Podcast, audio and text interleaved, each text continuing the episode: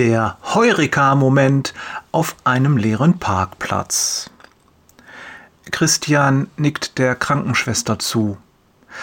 Ich muss jetzt gehen, Vati, aber du bist nicht allein, du bist nie allein, flüstert er. Sein Vater murmelt etwas Unverständliches und Christian nimmt es als Zustimmung. Als er das Krankenhaus verlässt, ist es dunkel. Die Laternen werfen lange Schatten und der Wind weht ihm ins Gesicht. Es ist ungemütliches Wetter, aber Christian spürt es kaum. Er ist in Gedanken versunken, denkt über den Tag nach, fühlt sich ausgelaucht und leer. Ich kann nicht einmal in Ruhe und Frieden bei meinem Vater sitzen. Es ist keine Liebe in mir. Mühsam hält er die Tränen zurück. Jesus muss mich erst daran erinnern, dass es meine Pflicht ist, in diesem Krankenzimmer zu sein. Und ich? Ich denke an die Arbeit und muss mich gegen das Gefühl wehren, ich könnte die Zeit jetzt auch besser nutzen.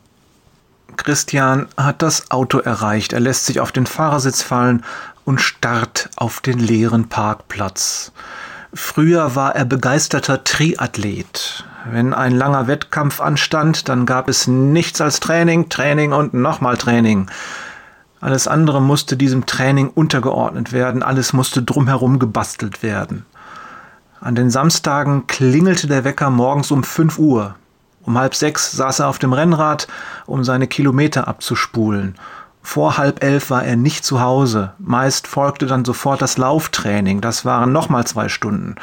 Für ein Familienleben blieb dann nicht viel Zeit. Ein bitteres Lachen kommt über seine Lippen. Und warum habe ich das gemacht? Weil ich im Wettkampf eine gute Figur machen will. So ein Schwachsinn. Er schüttelt den Kopf. Aber ich habe es getan. So viel geopfert für einen Wettkampf, nachdem schon zwei Tage später kein Hahn mehr kräht. Im Brief an die Korinther geht es um genau dieses Phänomen. 1. Korinther 9, Vers 25. Jeder, der an einem Wettkampf teilnehmen will, unterwirft sich einer strengen Disziplin. Die Athleten tun es für einen Siegeskranz, der bald wieder verwelkt. Unser Siegeskranz hingegen ist unvergänglich. Christian grübelt weiter. Es ist so erschreckend, dass mir diese Selbstdisziplin damals so leicht fiel und heute Abend so schwer. Er fühlt sich unwohl. Am liebsten würde er jetzt einfach Lobpreis anmachen und nach Hause fahren, aber das hier ist noch nicht zu Ende. Der Herr hat mich an der Kandare, denkt er. Irgendwas kommt noch, das spüre ich. Damals fiel mir die Selbstdisziplin leicht, weil mir das Training grundsätzlich Spaß gemacht hat und weil es zeitlich begrenzt war. Christian ist so konzentriert, dass er den Mann nicht bemerkt, der gar nicht weit von ihm entfernt auf den Parkplatz wankt. Und das ist beim Kreuz anders. Christian hat seinen Heureka-Moment. Das Kreuztragen macht keinen Spaß, niemals. Und jetzt geht es ihm auf. Selbstdisziplin ist nicht dasselbe wie Selbstverleugnung. Wenn wir unser Kreuz auf uns nehmen, dann hat das mit Selbstdisziplin nichts zu tun. Es ist keine heroische Tat. Es ist nichts, dessen wir uns selbst rühmen könnten.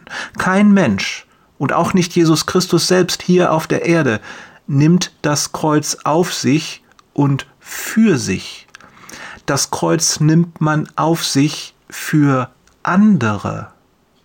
Selbstverleugnung bedeutet, sich selbst zu sterben. Das bedeutet, dass ich mich selbst verleugne, um den anderen lieben zu können, denn das ist Gottes Wille. Ich danke dir, Herr. Christian hat das Gefühl, etwas verstanden zu haben. Du hast alles aufgegeben, Jesus, deine Macht, deine Autorität, deine Rechte, deine Sicherheit, dein eigenes Leben, um den Willen Gottes zu erfüllen und unsere Beziehung zu Gott wiederherzustellen. Für all das steht das Kreuz, das du den weiten Weg nach Golgatha getragen hast. Und das alles nur für uns. Christian spürt, wie sich bleierne Müdigkeit auf ihn senkt. Ich sollte jetzt nach Hause fahren. Er lässt den Motor an und stellt den Hebel der Automatik auf R. Plötzlich klopft es an die Scheibe. Christian fährt zusammen. Er hat das Gefühl, sein Herz setzt einen Schlag aus. Dicht vor der Fahrertür erscheint das Gesicht eines alten Mannes. Verdattert schaut Christian ihn an. Ein Lächeln verzerrt das Gesicht des Fremden, als er Zeichen macht, die Scheibe runterzufahren.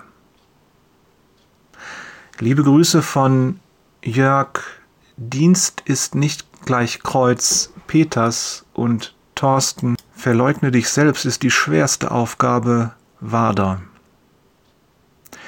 PS von Jörg. Ich möchte mich bei dir bedanken, Esther, für deine liebe Weihnachtskarte. Ich habe mich sehr gefreut und sie hat mir am Freitag den Tag gerettet, kam sie doch genau im richtigen Augenblick. Vielen Dank und Janneke und ich wünschen dir ebenfalls ein frohes Weihnachtsfest und Gottes Segen.